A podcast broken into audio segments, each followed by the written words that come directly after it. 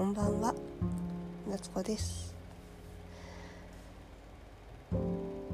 コロナがまた増えているさなかではございますけれども皆様はどうお過ごしでしょうか。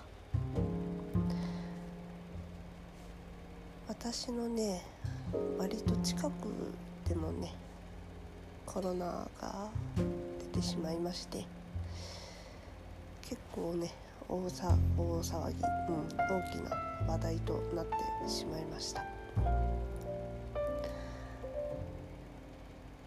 やっぱりね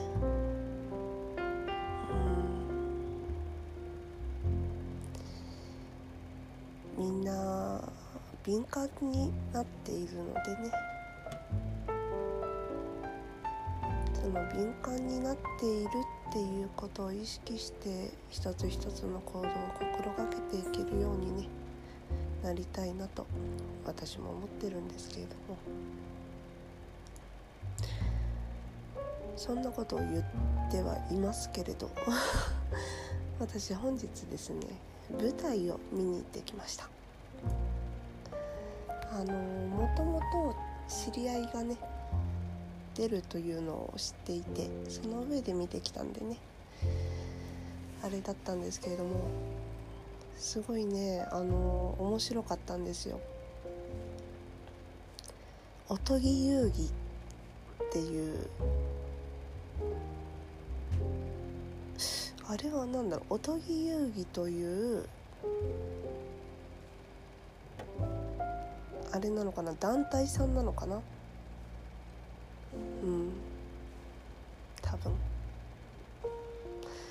であのやっぱりねコロナが影響していて普段だと2公演。うん2公演満杯まで入れてるんですけれども今回はねソーシャルディスタンス合ってるかな？そのねやつを意識して席を半分にしたということでその代わりに3公演。行うっていうそういうお話でした。それでね見に行ってきたんですよ。うんそしたらねあの観客の人も参加型？というか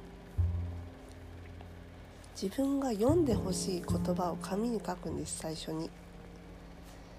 でその紙をこう出演者の人たちにこう折った状態でね渡してで一緒にこうまとめて舞台やってる最中に一枚一枚引いていくんですよ。でその引いた言葉は必ずその場で言わなきゃいけない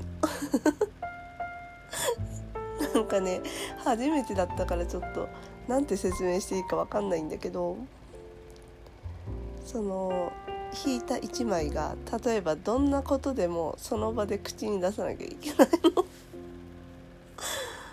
だからすごいね難しいのとかあってなんか宣伝っていうか告知みたいなねその内容が書かれた紙とかあってすごいね。それをねなんかその告知をね同じ人が2回引いたんだよね。紙は別だったんですよ。で告知の内容も別なんですけど絶対同じ人が書いたであろう告知が2枚入ってたの。何月何日何々に参加しますみたいな。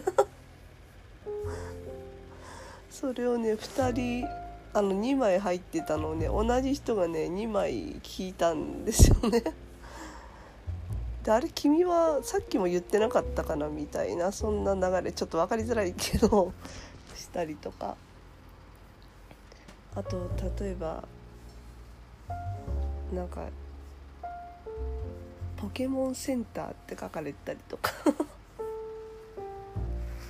あとね私がね本当になんか思い当たるっていうかその今のタイミングで思いついた言葉を書いてくださいって言ってるのね。で私のその知り合いが出てたんだけどその知り合いがね髪の毛がすごいテンパーでもじゃもじゃっとしてるの。ひげももじゃもじゃっとしてる人なの。だからねもじゃもじゃって書いたの。そうしたらすごいいいタイミングでなんかもうすごくあここで引かれてよかったみたいなタイミングだったのねなんかくじ引きを引きますっていうシーンがあったの。でその私の知り合いがくじ引きの店員さんあのお祭りとかでさくじ引きあるじゃん。なんかあの宙を待ってるみたいなイメージの。あんなイメージなんだけど私の中では。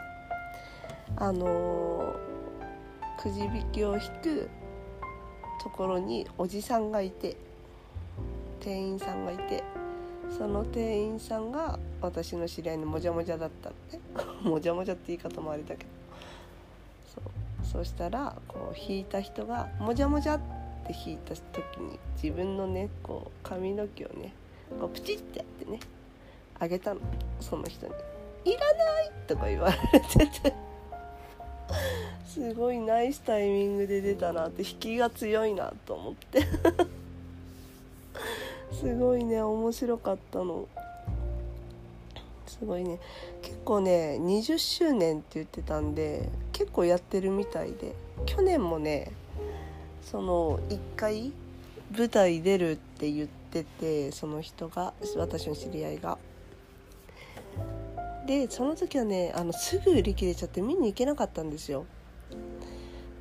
それもね人1回につきね50人ぐらい入れられるんだけど本当にすぐ売り切れちゃっててだから今回なんかやりますって言っててあこれは行きたいと思ってって言ってきたんですけどすごいねなんか新しい感じでその書いた紙は全部ね読み上げるまで終われないんですよ。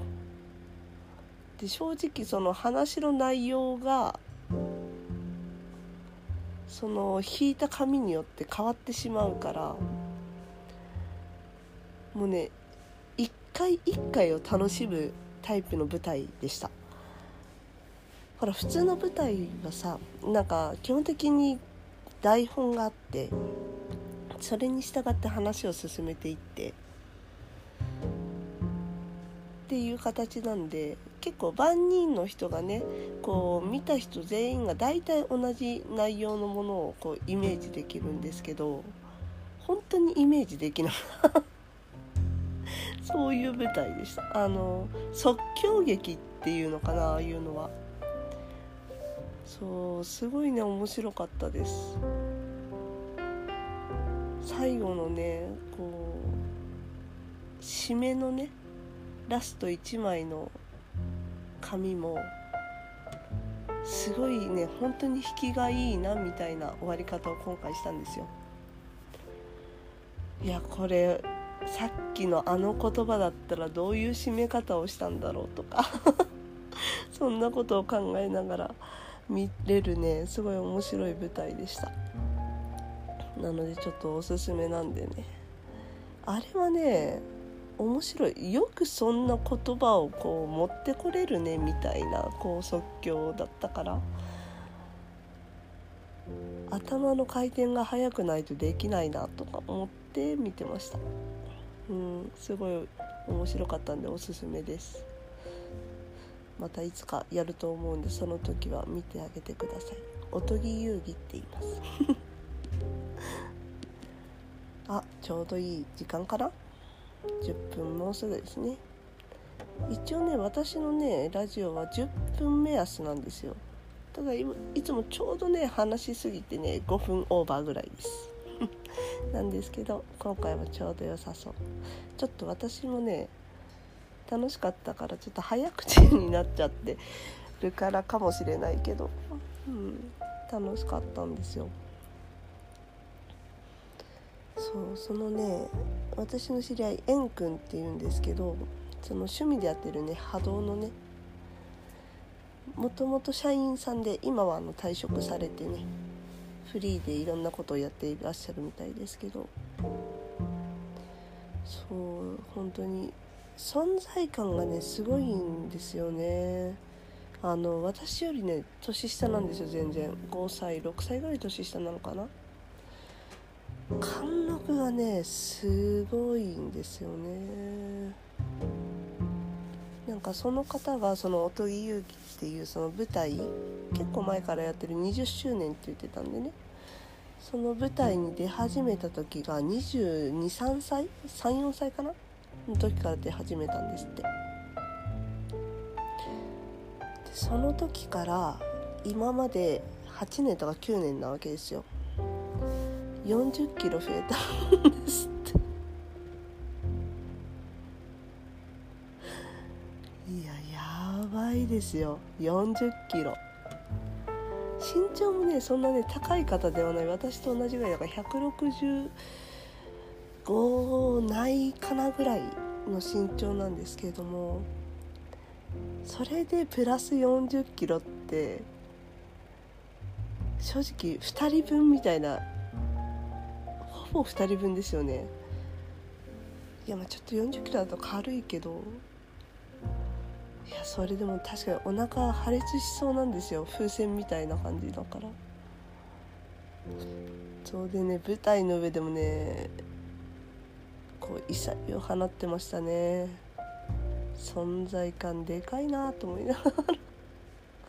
すごい面白い方なんですけど。本当に良かったです。うん。また見に行こうと思いますのでね。よろしければ皆さんも応援してあげてください。では今日はここまでにします。聞いてくれてありがとうございました。ではまた。